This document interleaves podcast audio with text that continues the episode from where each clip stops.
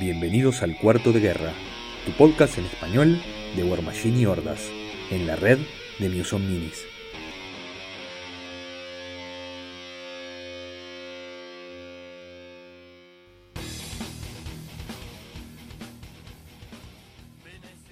Bienvenidos a un nuevo episodio de Cuarto de Guerra. Mi nombre es Álvaro y a esta altura tengo que decir que juego Circle, nada más, porque Cruz Vulgar está guardado en el, en el ropero. Mi nombre es Bernardo, juego Mercs y Minions y estoy jugando más Minions que Mercs, así que Mercs es medio simbólico. Mi nombre es Santiago y juego Cador y me siento más que satisfecho de decir que juego Cador. O sea, dirías que estás jugando lo que debería jugar. Sí, sí, sí. O sea, estoy jugando lo que tengo y lo que puedo jugar y, y- y creo que es más que este, admirable para de mí mismo, para mí mismo. No, no. Quise decir lo que te comprometiste a jugar. Bueno, es verdad, es verdad. Estoy cumpliendo eso, lo, lo vamos a hablar más adelante, pero eh, estoy con uñas y dientes, estoy aferrándome a la promesa de, de fin de fin principio de años. Y bueno, en este capítulo vamos a estar hablando la continuación de nuestro capítulo de hobby, eh, que bueno, ya, ya hicimos una, una progresión de todo lo que, de todo lo, de todos los pasos previos antes de empezar a pintar, ¿no, Bernardo? Exacto. Primero ya dijimos que tenemos una miniatura que está limpia, que fue lavada, que fue, fue pegada, fue piñada, si sos un maniático, eh, fue imprimada. Y sos responsable. Digamos que la pegás en su base para poder manejarla, lo cual es, este, es debatible. Hay gente que la arma, primero la pinta, en fin, pero suponete que para simplificar, la pegamos en su base y eso es lo que va a quedar, es- eso es lo que va a hacer que sobre lo que vamos a trabajar. ¿Qué es lo que tenemos que hacer primero para empezar a pintar propiamente dicha la miniatura? Bueno, lo primero que tenemos que hacer es elegir los colores que vamos a utilizar. Ahí hay un tema, hay un tema de planificación. Yo durante mucho tiempo fui muy improvisado al momento de pintar y iba agarrando colores a medida que iba, que iba tirando los colores en la miniatura. Y en los últimos tiempos he aprendido que un poquito de planificación ayuda y mucho en el proceso de pintado.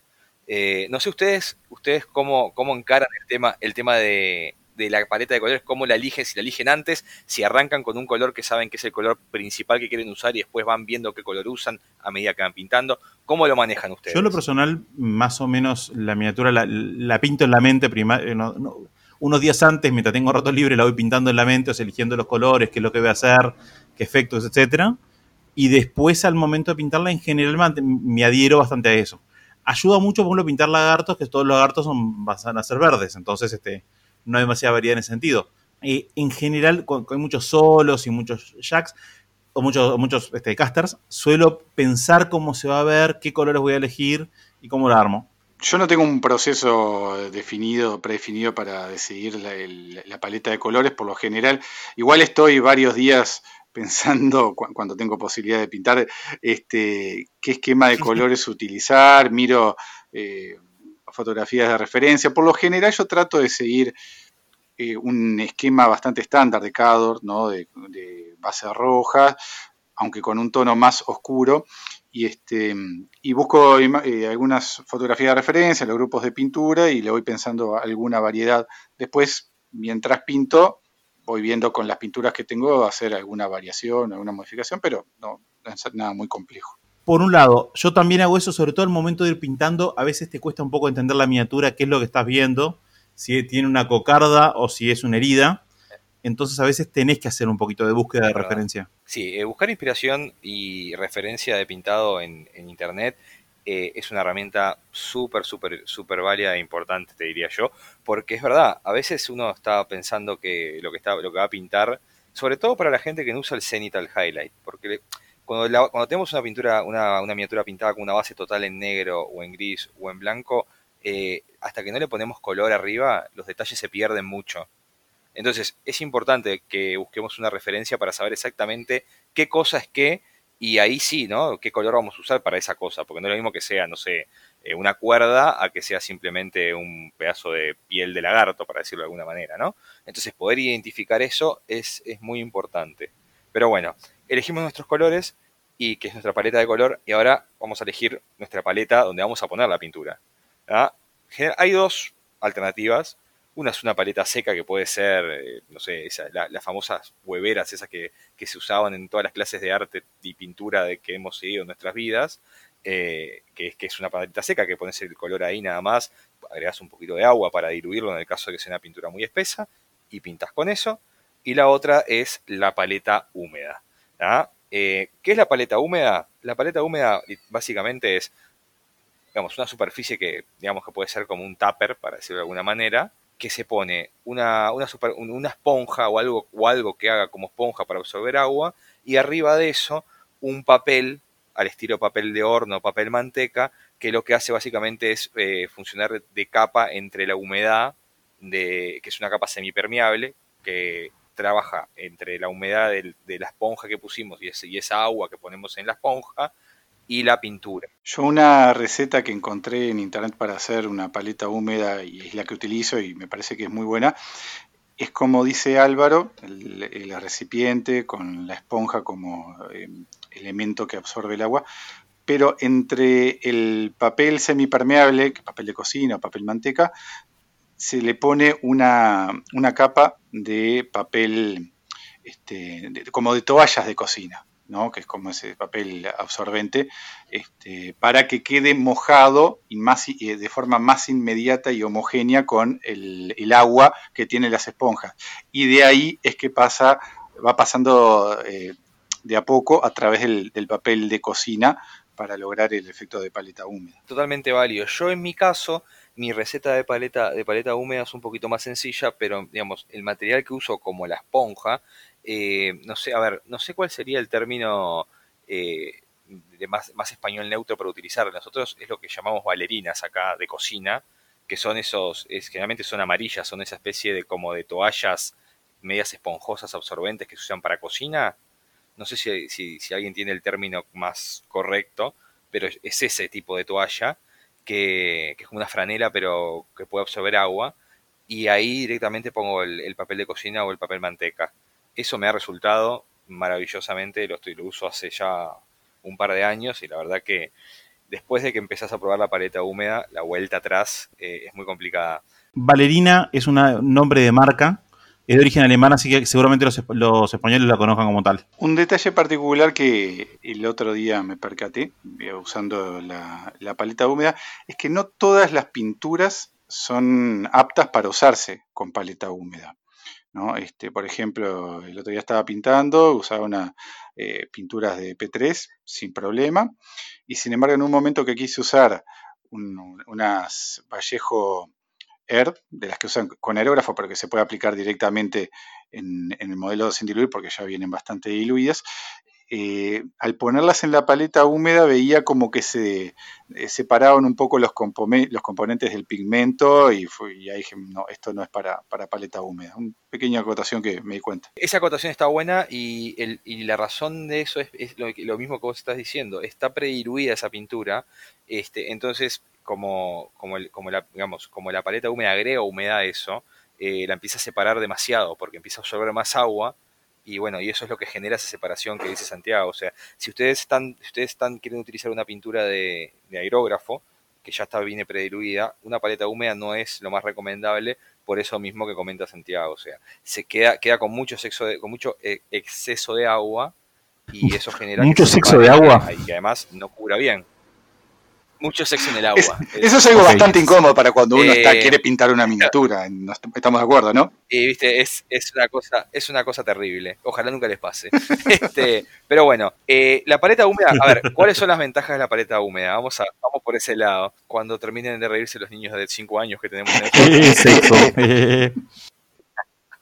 bueno, eh, la paleta húmeda, la ventaja que tiene son dos. Primero, ayuda a mantener la pintura húmeda y que no se seque, que probablemente muchos de, los que pintan en clima, en clima muy seco o los días de mucho calor, eh, cuando pones un poco de pintura, a veces te terminas desperdiciando tu pintura porque se te seca la, a, mitad, a mitad de tu trabajo se te seca, o tenés que ir agregándole agua constantemente o todo lo demás. Con la paleta húmeda eso no pasa, porque la idea es que la humedad que está en esa capa se va hacia arriba y absorbe la pintura, entonces se mantiene húmeda.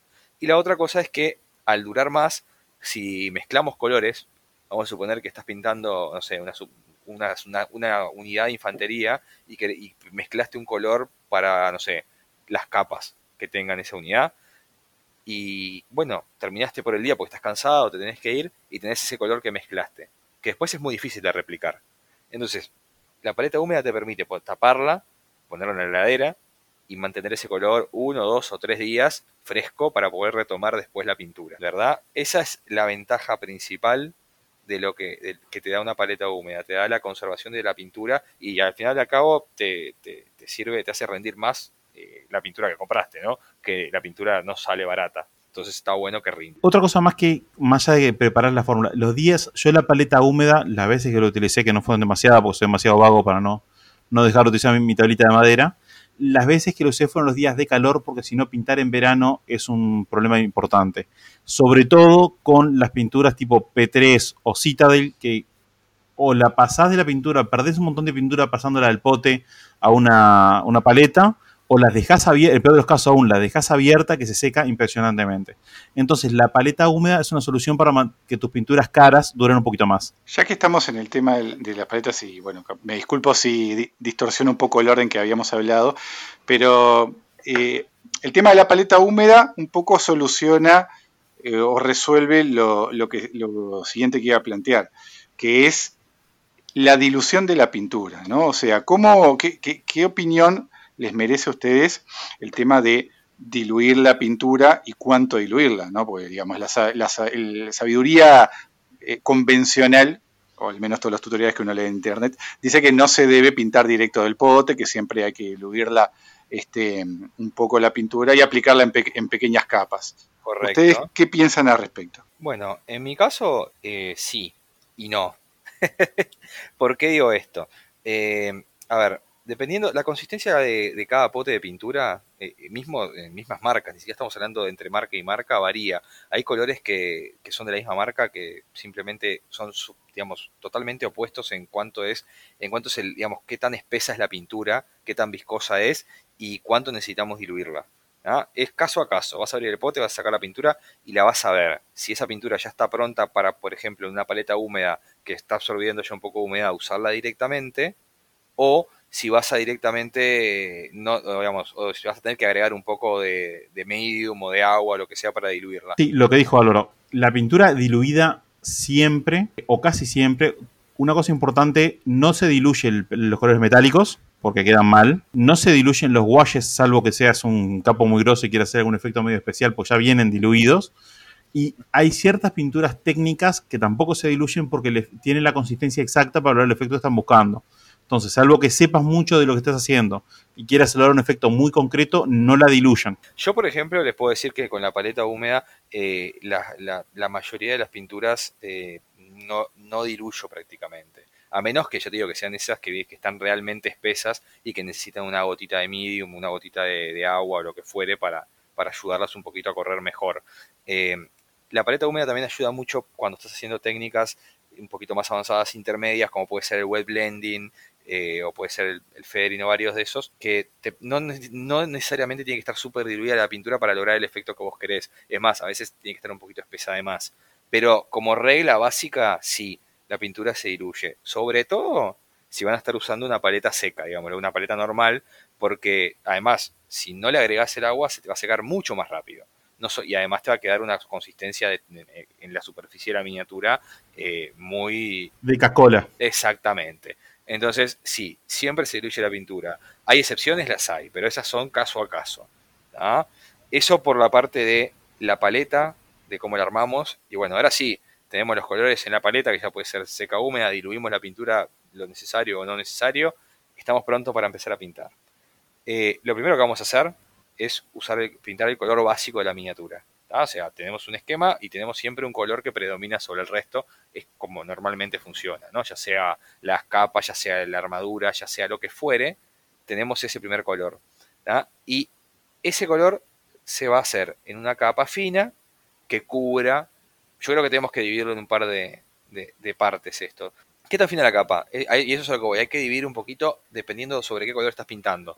Si, tú, si vos diste una base de negro, por ejemplo, vas a probablemente tener que hacer un par de capas finas para cubrir lo suficiente eh, para, que, para, que no se, para que no traspase el negro demasiado, ¿verdad? O sea, también va a depender mucho del color que estés usando, pero vamos a suponer, vamos a hacer un ejemplo, estás usando un verde, Bueno, vas a arrancar con un verde relativamente oscuro para hacer tu primera capa. ese verde oscuro, si está muy diluido y muy fino, no va a estar, va a traspasar mucho el negro y no vas a estar logrando el, efecto de cubrir eso.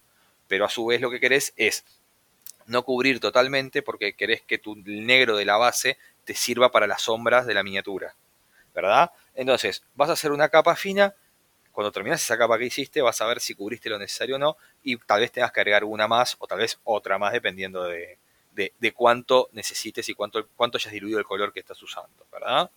Eh, no sé ustedes cómo lo, cómo lo, cómo lo, cómo lo hacen normalmente. Eh, sí, sobre todo agarro, pinto todo de verde. Y eso básicamente es todo. Por ya casi todas mis miniaturas son, son cocodrilos, entonces el verde es el color, color rey. Una cosa importante, porque hablando de capas finas, eso no se aplica en las contrast, ¿no? Las contrast que están de, ahora están de moda y todo el mundo está experimentando con ellas, directamente aplicas una capa bastante más gruesa porque la intención es que fluya. Sí, la contrast es una pintura bastante particular porque es básicamente eh, un wash viscoso. Si vos cuando uno abre un pote de contrast lo que ves es, ah, es como un wash pero es mucho más viscoso. Eh, la gracia de la contrast es que se mete en los recesos pero a su vez tiene un pigmento tan fuerte que, eh, digamos, que también ya te marca las partes elevadas con bastante color. Entonces vas a tener una intensidad en los recesos muy fuerte y el color un poco más claro en las partes, eh, digamos, más, más elevadas de la miniatura. Y eso lo que te va a generar es que, en teoría, tenés las luces y las sombras ya preaplicadas. Eh, es bastante digamos, es discutible que eso sea lo suficiente como para decir está pronta la miniatura, pero es la intención de las contras, ¿verdad? Sí, yo personalmente, eh, o sea, los últimos modelos que, he pintado, los, les di la base con, aerógrafo, con, la, orientación de Álvaro. Entonces, en ese caso, eh, suscribiría más a lo que es aplicar una o dos capas finas, porque el aerógrafo ya de por sí es una pintura que o se diluye o viene bastante diluida y la capa es bastante fina. Como doy una base de rojo sobre un fondo negro, me requiere este, por lo menos dos capas del color base antes de darle un realce con un, rojo más claro.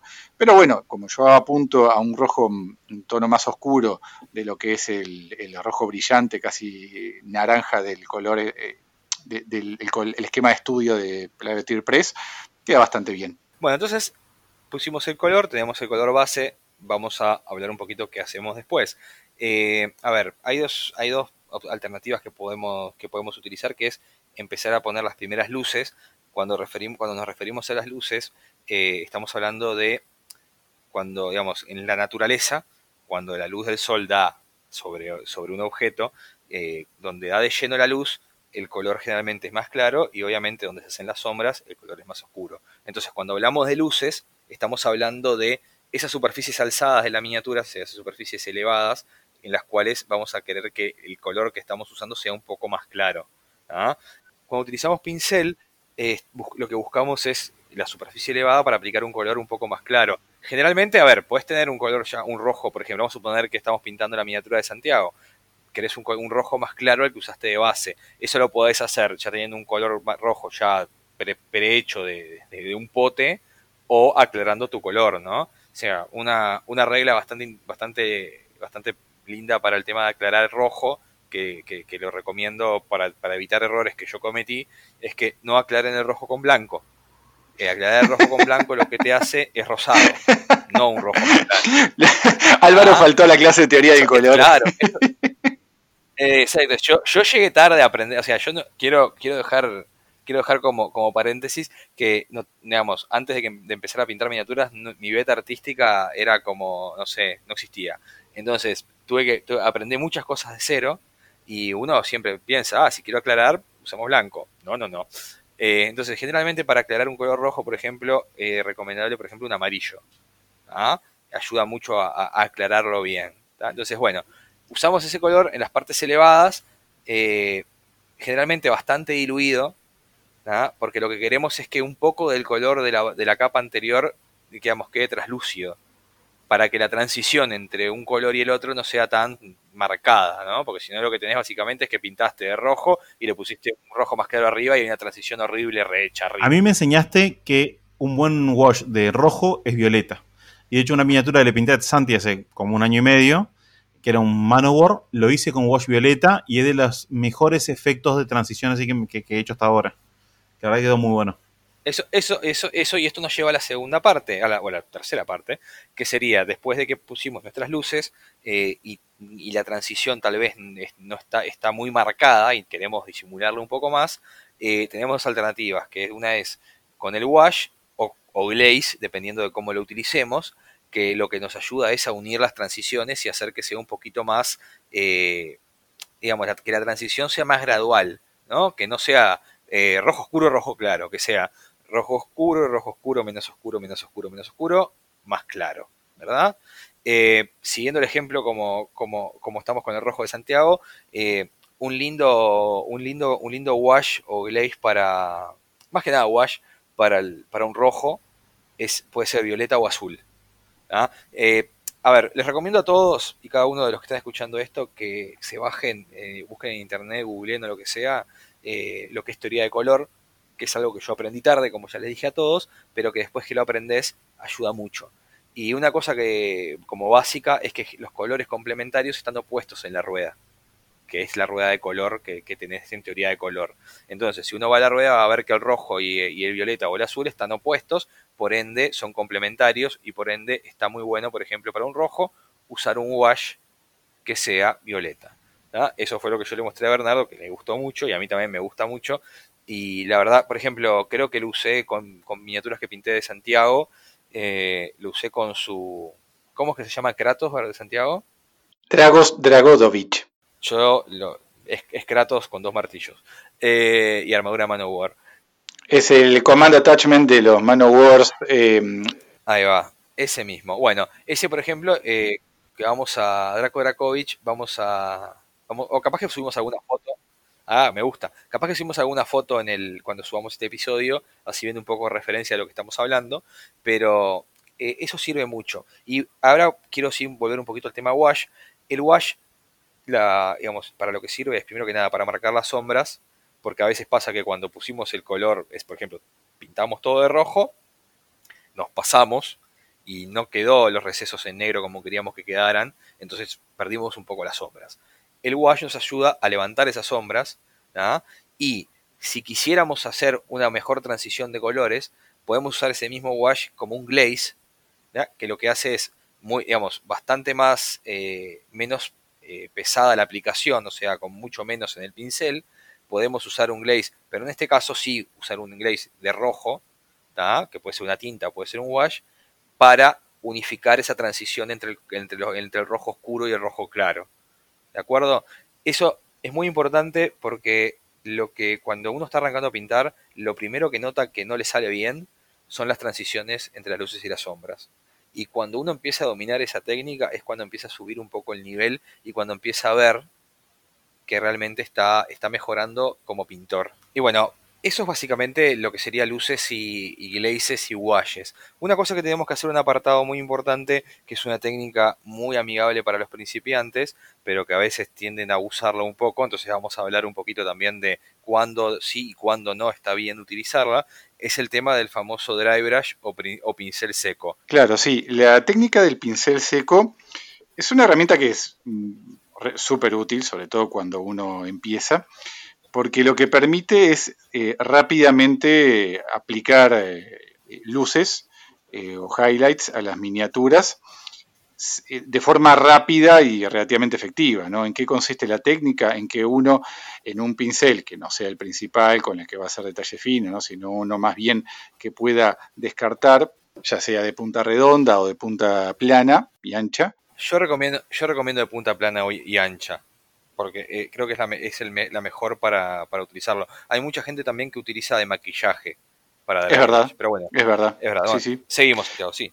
Entonces lo que uno hace ahí es poner un poco de pintura, sacar la mayor parte de la pintura, eso agarra una toalla de papel y empieza a pasar el pincel hasta que solo dejan unos pocos rastros de pintura con la pasada y ahí empieza a hacer eh, a pasar rápidamente por encima de, la miniatura el, el pincel, el, el, pelo sacudiendo, digo, como en movimientos rápidos de adelante hacia atrás, ¿sí? Y eso lo que va a hacer es que la poca cantidad de pigmento que quedó en, la, en, en las fibras del pincel se deposite en, los relieves de la pintura, ¿no? Y eso rápidamente va a dar el efecto de luz, ¿no? de, este, de sobresalto sobre la pintura. ¿sí?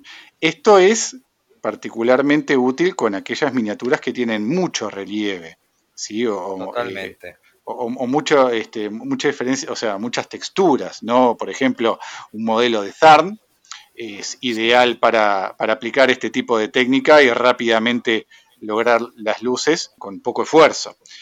Por otro lado... En esqueletos es ideal. Sí, es verdad, esqueletos es ideal. O sea, cualquier superficie, o sea, vamos a suponer cualquier superficie, digamos, para decirlo de una manera rugosa, por ejemplo, pieles, eh, pelo. De cocodrilo. Eh, por supuesto, escamas de cocodrilo, o sea, cualquier, cualquier superficie que sea irregular y que tenga mucha, mucha superficie elevada y mucha superficie, digamos, escondida, está buenísimo para el dry brush y ayuda mucho. Para cuando no está bueno utilizarlo, es para superficies lisas. Exacto, o sea, si uno, por ejemplo, va a pintar un, un jack, ¿no? Este, no es una técnica recomendable porque realmente no hay mucha superficie donde este, lograr que se deposite la pintura de una manera efectiva y lo que va a lograr es que quede como un, este, una pasada de pincel sucia y, no va a lograr el efecto de highlight. Ahí es a donde uno tiene que apuntar al uso o del aerógrafo o de lo que se llama el Edge Highlight. Claro, exactamente. O sea, cuando tenés superficies planas, además de hacer las luces, digamos, con, buena, con una transición muy delicada, que puede ser, como dijo Santiago, con un, con un airbrush, con el aerógrafo, o usando, usando el uso de, wet blending o glazes, eh, o ambas cosas, está, también el Edge Highlight. El Edge Highlight lo que hace es, eh, básicamente, realzar el contorno de la miniatura con un color de pintura más claro al resto que estamos usando. Queda muy lindo, sobre todo en Jacks, porque como que les hace unos contornos muy así fuertes y genera un contraste muy interesante y delimita muy bien la miniatura. Es un poco complicada la técnica porque si no tenés cuidado, eh, el edge es, exactamente eso, tenemos que usar el, el, borde del pincel para ir sobre los bordes de la miniatura y si no tenés cuidado podés, que puede quedar una línea totalmente torcida y queda feo. O sea, tiene que ser una línea derechita y sobre el borde de, la superficie que estamos pintando. Esa es la definición de, del edge highlight o, o, las luces sobre el borde, podríamos traducirlo burdamente. Tal cual. Y aprovechando que también mencionaste los glazes, Álvaro, que no habíamos hablado de eso antes, contanos un poco en qué consiste. El glaze básicamente eh, es una, tinta eh, diluida que lo que, que lo que, para lo que sirve es para crear una transición, para ayudar a crear transiciones mucho más eh, o sea, mucho menos visibles. Nosotros queremos cuando hacemos una transición de color, de un color oscuro a un claro, que la transición sea gradual y que no se note cuando estamos cambiando de un color a otro, ¿verdad? Entonces, cuando hacemos una luz y la transición nos queda muy fuerte entre la luz y, el color que teníamos abajo, a veces una manera de ayudarlo es con un glaze. Es básicamente eso. generalmente un glaze se hace en varias capas y eso es lo que ayuda a generar la transición que uno quiere, ¿no? Pero es básicamente una tinta súper diluida que se va aplicando, eh, se deja que seque, se aplica otra, así sucesivamente hasta llegar a la transición que uno está buscando. Pero a grandes rasgos, eh, y para ir resumiendo un poco, estos son los procesos que tenemos para lo que es pintar la miniatura. Ahora me gustaría pasar a una parte que no hablamos, que es la, cómo pintar metálicos, que es algo que además en War Machine usamos y mucho. O sea, estamos hablando de robots gigantes, de gente con armas y con espadas y todo lo demás. Bien, hay dos escuelas de pensamiento. La primera sería eh, Drybrush. Drybrush, si lo aplicamos bien para empezar, los primeros principiantes, rinde mucho porque, porque, cubrir rápidamente da el efecto de desgastado que quiere tener metal. No querés tener un metal demasiado macizo que se note que está pintado, sino que le da la, impresión, sobre todo si tiene base, base negra, de que ese metal está, es real. O sea, que ese pedazo de plástico pintado en realidad es un trozo de metal. Como principiantes todos arrancamos en drybrush sobre metálico. Después, cuando uno evoluciona, empieza a invertir en un buen metálico, cosa que no es fácil porque no todos los metálicos son buenos y ni todos los metálicos rinden.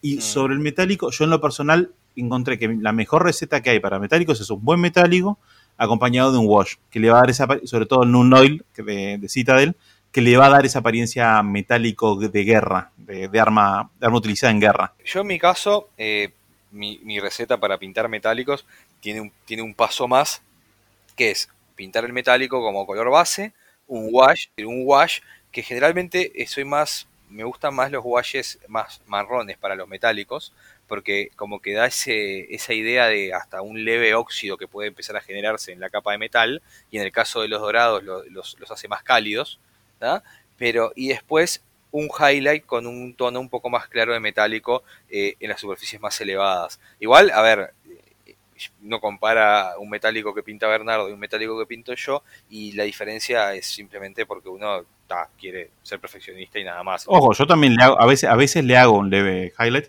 Lo que pasa es que estoy pintando tan poco metálico que no, no ni se nota. Nota.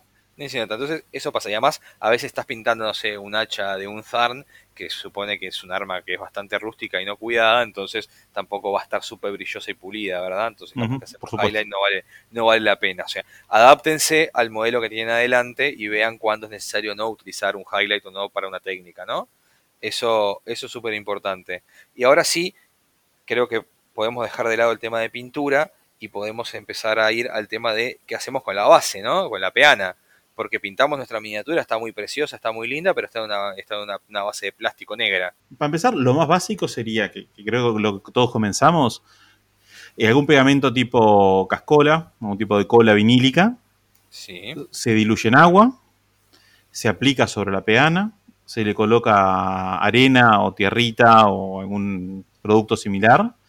Puede ser, hay gente que lo hace más exótico, lo hace con, con trocitos de hierba o con con acerrín, pero en general con él está bien, eso se pinta, se, arriba se, lo mismo se vuelve a pegar un pasto, se pone un taft y tenés una base decorada. Eso no sería lo más básico, lo más principiante lo más económico también. Eso, eh, y a ver, acá lo importante a veces es que la miniatura esté terminada y que esté prolija. O sea, obviamente que uno puede seguir haciendo cosas y, y poniendo técnicas y agregándole y pastitos y todo lo que sea, pero con una base terminada como la, como la describe Bernardo, eh, es totalmente válido y ya se puede ya se puede decir que está pronto para ver la mesa no eso creo que no lo que no lo discute nadie.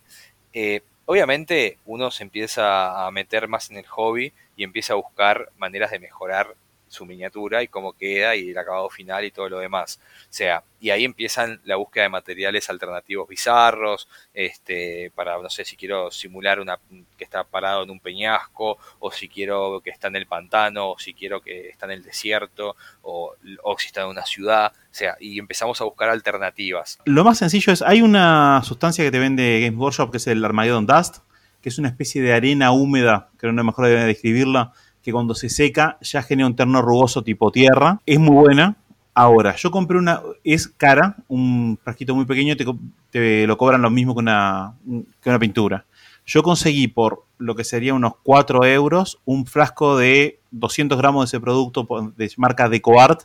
Es exactamente el mismo producto y el resultado es muy bueno, porque lo aplicás, es como una especie de pasta que cuando se seca va a quedar como si fuera arena o tierra y eso te ayuda a ganar, sobre todo muchísimo tiempo cuando querés este, hacer unidades, eh, unidades enteras y querés hacerle la base todas juntas, ganas muchísimo tiempo con eso. Sobre eso se le va esculpiendo o la puedes utilizar para rellenar. A mí me gusta mucho, bueno, a todo el mundo le gusta, es, creo que es un complejo de Rey León que tenemos todos, de colocar a nuestros personajes arriba de una piedra, como si el campo de batalla estuviera lleno de piedras, sobre los cuales se pueden subir heroicamente. este, y todos nuestros modelos tienen Pathfinder. Exacto. Eh, entonces, eso se puede simular fácilmente o con un trozo de carbón que se le pinta arriba para que no destiña, este, y luego se le hace dry brush con un gris para llevar a, una, piedra, o un trozo de corteza de árbol, que también se puede hacer porque tiene capas. Sandy. Una duda que siempre me queda, yo se las pregunto una y otra vez, ustedes me dicen siempre que no, que no pasa nada, pero cuando ustedes hablan de un trozo de carbón, a ver, yo soy muy básico con el tema de las bases, un pedazo de corcho, alguna cosita y otra cosa. Pero cuando ustedes hablan de poner, de usar un pedazo de carbón para la para base de la miniatura, yo me hago, tengo la, impresión de que el carbón es frágil y que se va a desmenuzar con la mínima aplicación de fuerza. Eso no, no, no, pasa. ¿Cómo, ¿Cómo, es? Explíquenme. O sea, a ver, el carbón mineral, el que usás tipo, para, para barbacoa, no es tan frágil como vos pensás. Eh, obviamente que si le pegás con un martillo lo vas a romper, no, no lo vamos a, no lo vamos a discutir, pero yo tengo bases hechas con carbón que hasta el día de hoy aguantan sin ningún tipo de problema. Eh, ustedes, ustedes han visto a Miloki y Miloki está subido a una piedra que es un carbón y no le pasó nunca absolutamente nada. ¿Y no es sucio de trabajar? No, porque primero, yo personalmente primero lo, pinto con spray. Entonces lo pintas con spray y queda, le, le, forma una capa encima que no hace que no, no se asocie. No te darías cuenta que estás trabajando con un trozo de, espuma plast o con este como espuma o que estás trabajando con un trozo de carbón. Exactamente. Yo de todas maneras he transicionado del carbón, voy a ser honesto, ya no lo estoy usando más, porque eh, transicioné a la corteza de árbol para simular rocas, que es maravillosa y la adoro y, y ahora cada vez que parezco, no sé, la gente en la calle me debe ver y pensar que estoy loco porque encuentro una corteza y la agarro como si fuera un tesoro y me la llevo. Yo tengo suministro casi ilimitado de corteza a disposición cuando quieran. En Epinar hay corteza hasta toda la que quieran. Ah, yo quiero. Yo te traje de hecho oro. Exacto, por eso yo hice. Sí, sí. Y, lo que les recomiendo, eso sí, póngala, eh, ponerla en el horno un ratito cuando la, cuando la reciben, cuando la sacan, digamos, cuando la cosechan del bosque, pongan, la ponen un ratito en el, en el horno que primero la endurece, le saca la humedad y mata cualquier bichito que esté, que esté viviendo ahí. y bacteria. Entonces evita que, pudiese ponerse fea después de pintada la, la madera en, el, en la base, ¿no? Buen tip. Eh, cocinen su madera, muchachos. ese es el, ese es el tip que, les damos en cuarto de guerra, tips inteligentes. Hablando de, quedar con, locos como la gente que nos rodea, ¿no? ¿Qué estás haciendo? No, cocinando corteza de árbol. Exactamente. nada que ver aquí, nada que ver aquí. Este, una vez hice eso y, me olvidé que lo tenía del horno y se me pasó y casi, casi se prende fuego el horno porque se empezó literalmente a, a prender fuego la madera. Es tipo, son onda 15 minutos en el horno, más de eso no no más que eso. Aprendan de mis errores, como siempre. Bueno, entonces tenemos una base que puede tener eso, puede tener piezas más, más, más este, complicadas. Santi hizo unas bases increíbles para su Battle Engine, en el cual hay una trinchera, o sea, nunca la terminó, pero hay una trinchera, este, un comando de Signar corriendo. Sí, sí, sí. El, señor que no puede terminar. Podría ser un chiste muy feo, pero no voy a hacerlo. No, no lo hagas. Quiero que sepan que, eh, ha llegado a tal punto que yo voy a terminar, yo voy a pintar esa miniatura. Santiago me la va a llevar y yo voy a encargar de pintarla, porque la verdad hizo un trabajo tan lindo con esa base, está tan bien hecho y además hizo una conversión, digo, le cambió muy a mil partes y está ahí sin pintar, triste, mirándolo de un estante, asumo yo. Ni siquiera eso, debe estar metido en una caja, en un ropero. Entonces, la verdad, eh, ¿viste? Entonces, la verdad, da mucha lástima y yo, y yo quiero salvar esa miniatura, así que la vamos a pintar y la vamos a, vamos a tratar de hacerle justicia a esa conversión preciosa que hizo, ¿no? Así que vamos, a hacer. Bueno, eh, que, quedamos todos públicamente comprometidos. ya quedó en el registro. voy, a, voy a hacer el esfuerzo supremo de entregarte mi gran trabajo de conversión para que vos le dediques pintura a eso. Exactamente. Y bueno, una cosa más que quería hablar acerca de, las bases, que está muy bueno, que es una herramienta que, que, si tienen acceso a ella es muy buena, es el uso de pigmentos. Eh, a ver, nosotros pusimos, digamos, pusimos la arena, pusimos la arena o pusimos eh, eh, el, material que, yo también tengo, que Bernardo comentaba, que es como una especie de, arena que se seca y queda ahí maravillosa. tenemos varias alternativas, pero luego pintamos, pusimos el un pasto electrostático, pusimos algún taf de pastito, que eso es lo, que más o menos se usa normalmente.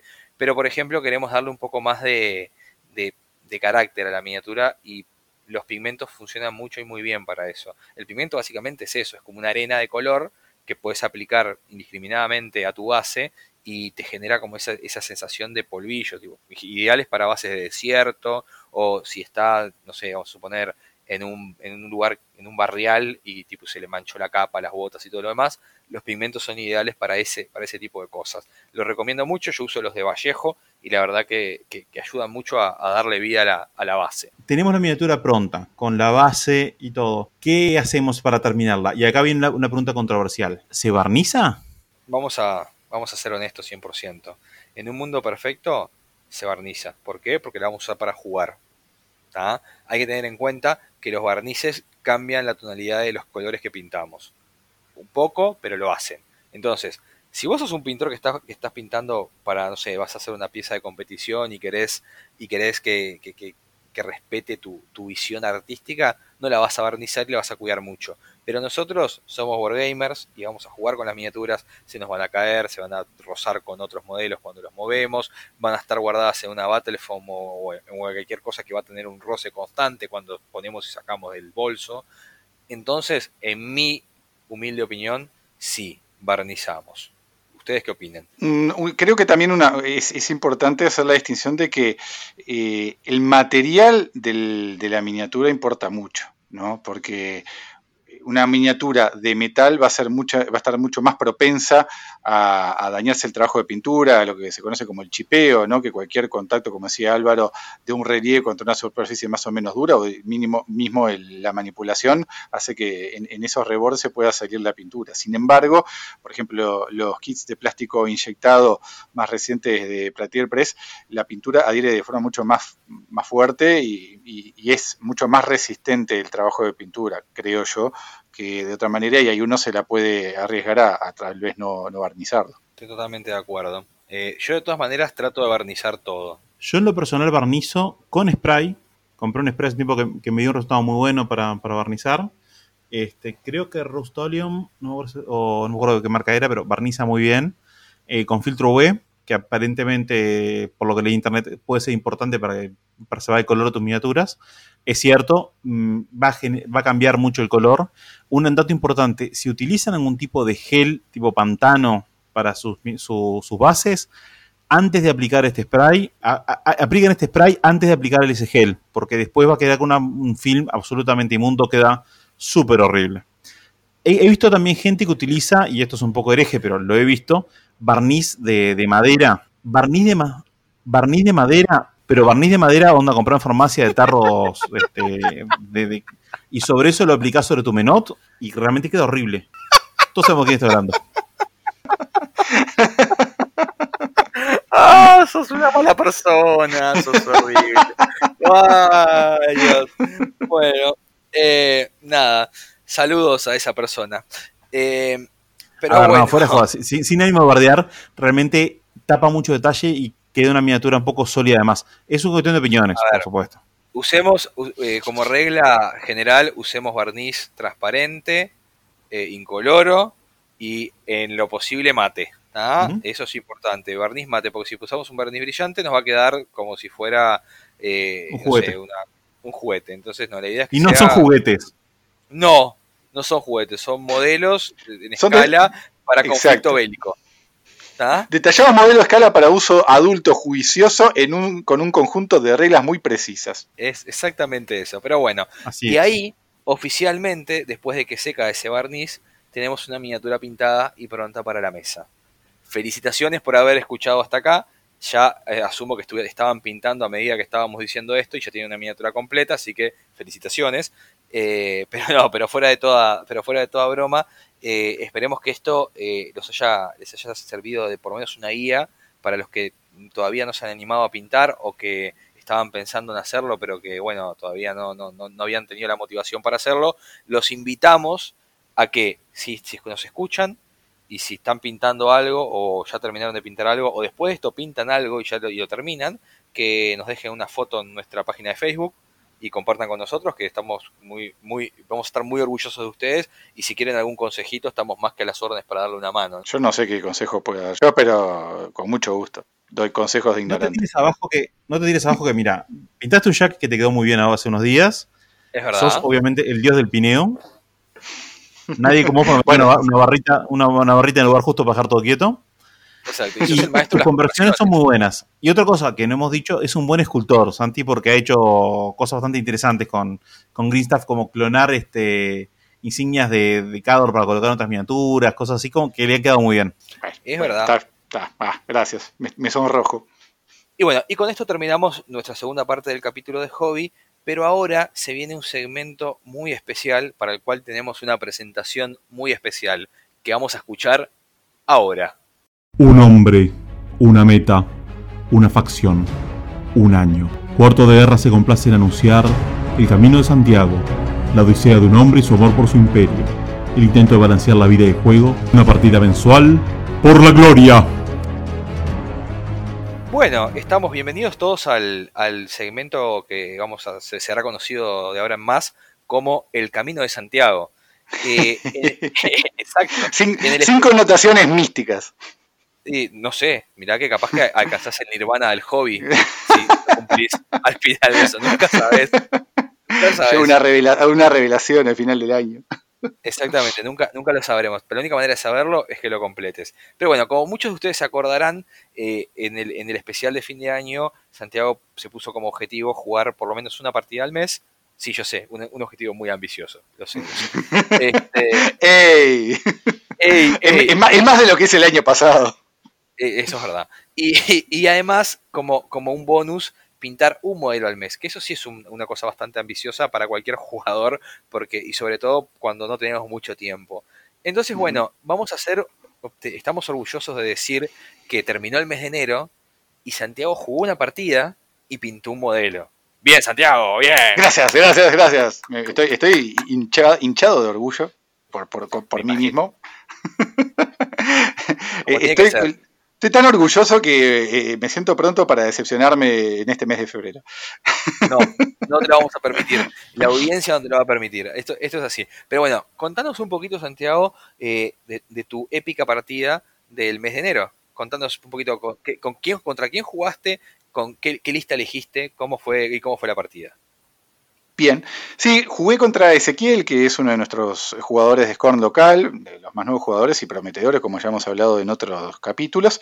Este, yo fui con una lista de Sorja 1 en Wolves of Winter, una variación de la que usé en el torneo de fin de año, que como había comentado tenía ganas de seguir explorando ese theme, eh, donde hice algunos pequeños cambios. La lista de grandes rasgos era Sorja 1 con un adjunct, con un battle group compuesto por Beastone 9 y, y un Marauder después tres unidades de Doom Rivers con sus attachments, dos unidades de Greylord Ternios, dos con Lord Lons, Doom Lords, está, Butcher 4, eh, Alexia 2 y dos Void Archons. Esa fue la lista que yo llevé, eh, esperando que Ezequiel eh, fuera con una lista de, de Immortals, que si bien, no- como hablamos en otro momento, no es el mejor matchup, igual la, la fit de Sorja 1 es muy poderosa en ese sentido.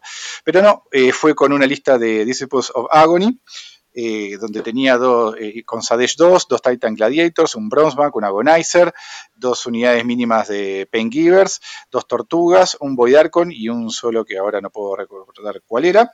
Y, este, y para hacerla breve, este, fui segundo, perdí la tirada para, para ir primero, fui Sí. segundo.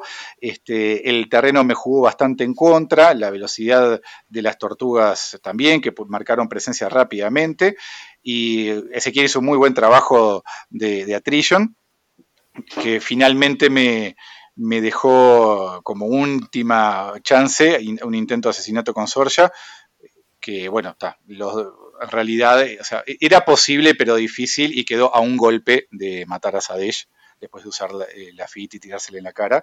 Este, pero fue un, un lindo ejercicio de, de la lista, de, de- explorar variaciones y de ver cómo se enfrenta a otra, que, otra lista que, creo con la que claramente estaba eh, en desventaja, ¿no? porque toda la lista de él tenía counter charge, tenía que cuidar mucho el posicionamiento. Este, Claro. Estuvo muy bien. Ezequiel lo jugó muy bien y realmente creo que si le saliese ese, ese asesinato hubiese sido muy injusto, muy injusta mi victoria. No, eh, hubiese sido justa, justa, justa, porque cuando uno gana siempre, el ganador siempre es el justo, Santiago, esto es así. Está bien, pero no hubiera, re- no hubiera reflejado el, el- el- el, digamos, el- la buena partida que por demás eh, hizo Ezequiel. Está bien, me parece, me parece bien. Eh, ¿que aprendi- ¿Aprendiste algo en particular en esta partida? ¿Te llevas alguna lección importante que decís, uh, mira, ahora esto lo sé para cómo aplicarlo para el futuro, cambié algo? Contanos. Sí, tengo, o sea, ten- eh, tengo que ser más consciente de los rangos de, de disparo de las tortugas, porque con su velocidad y los disparos independientes que tienen llegan muy lejos. Me mataron a un Void Archon de forma trivial, que estaba cargado de, eh, de- de almas y que lo iba a, a- a usar con muchas ganas. Y el segundo sobrevivió porque estaba visto a un Nine ahí cerca para usar el Shield Guard.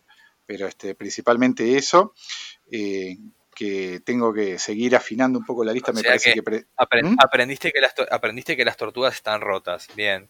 Está bien. No sé si, no, son, muy, o sea, yo pensaba que eran, las veía como muy intimidantes en cuanto a su velocidad y capacidad de llegar a melee y hacer ataques muy fuertes en melee, pero los disparos no son para nada despreciables, sobre todo con los modelos de base grande. Este, Sí, sí. Eso realmente no lo tenía tan presente. Bien, viste eso, entonces aprendimos algo. Una cosa que quiero resaltar es que Santiago esperó hasta básicamente el último día posible para jugar su partida de enero. Es verdad, la jugaste. el- ¿Qué jugaste? ¿El 30 o el 31? ¿Cuánto? 29, el 29. 29. Bueno, viste, viste Bernardo, estás hablando de más. Le sobraron como claro. dos días. Faltaron como, faltaron como dos días, sobrado de tiempo. Estás esperando al, al 30 de febrero para jugar la, la siguiente, ¿no? Bueno, bueno, este, no, no, no, Bardi, tenemos, pero tenemos 29 días este febrero. Ah, te salvaste por esa. Una, una oportunidad cada cuatro años.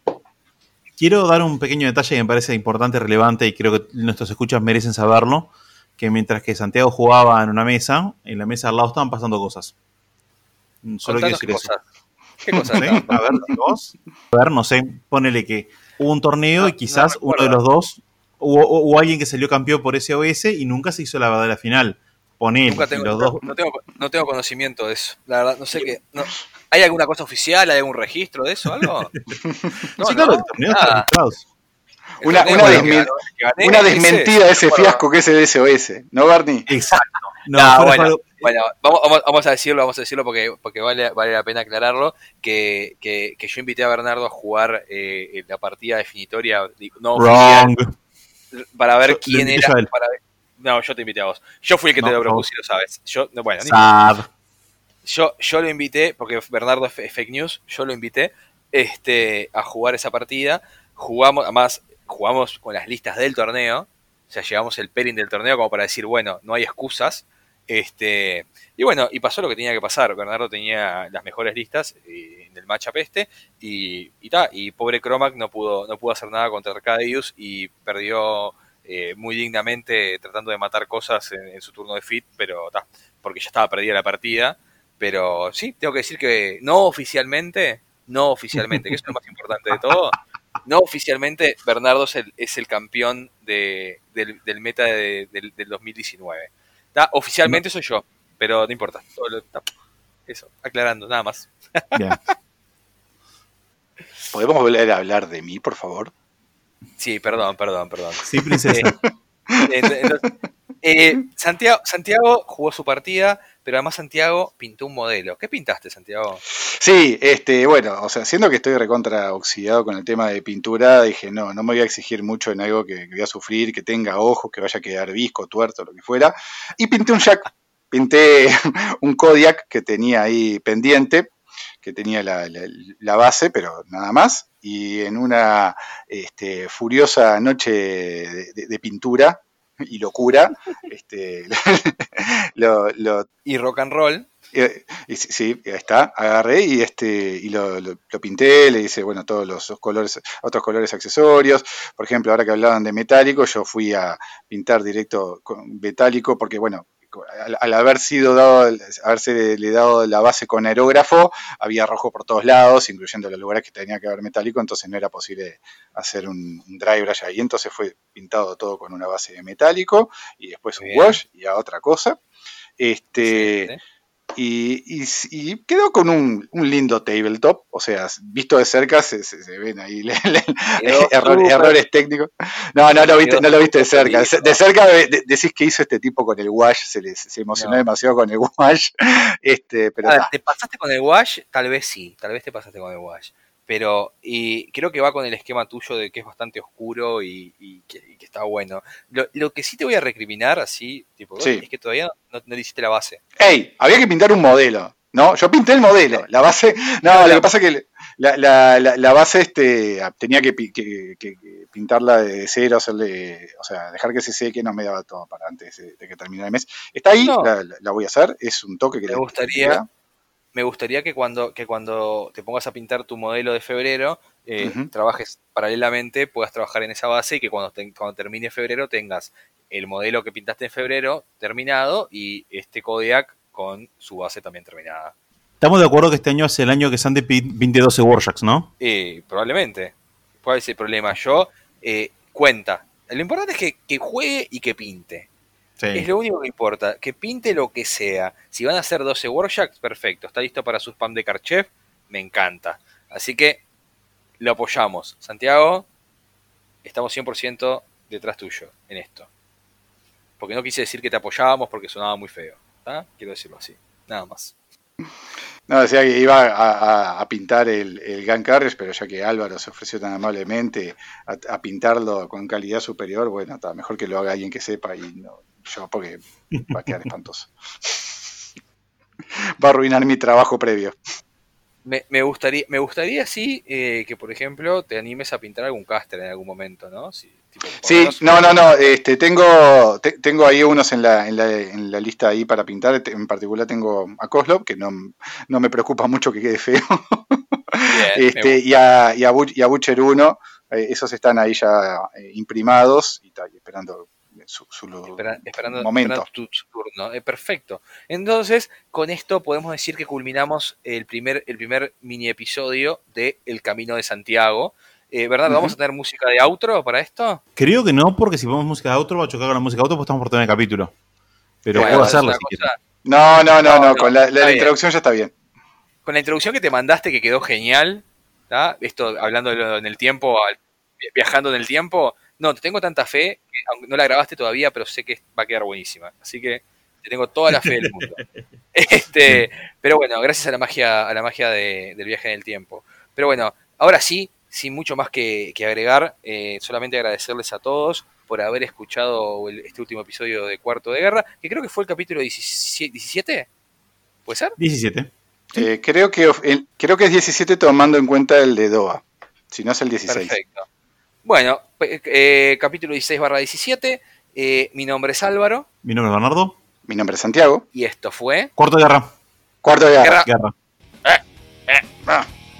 Síganos en Facebook o contáctenos por correo a cuarto de guerra y por contenido adicional los invitamos a conocer nuestro país.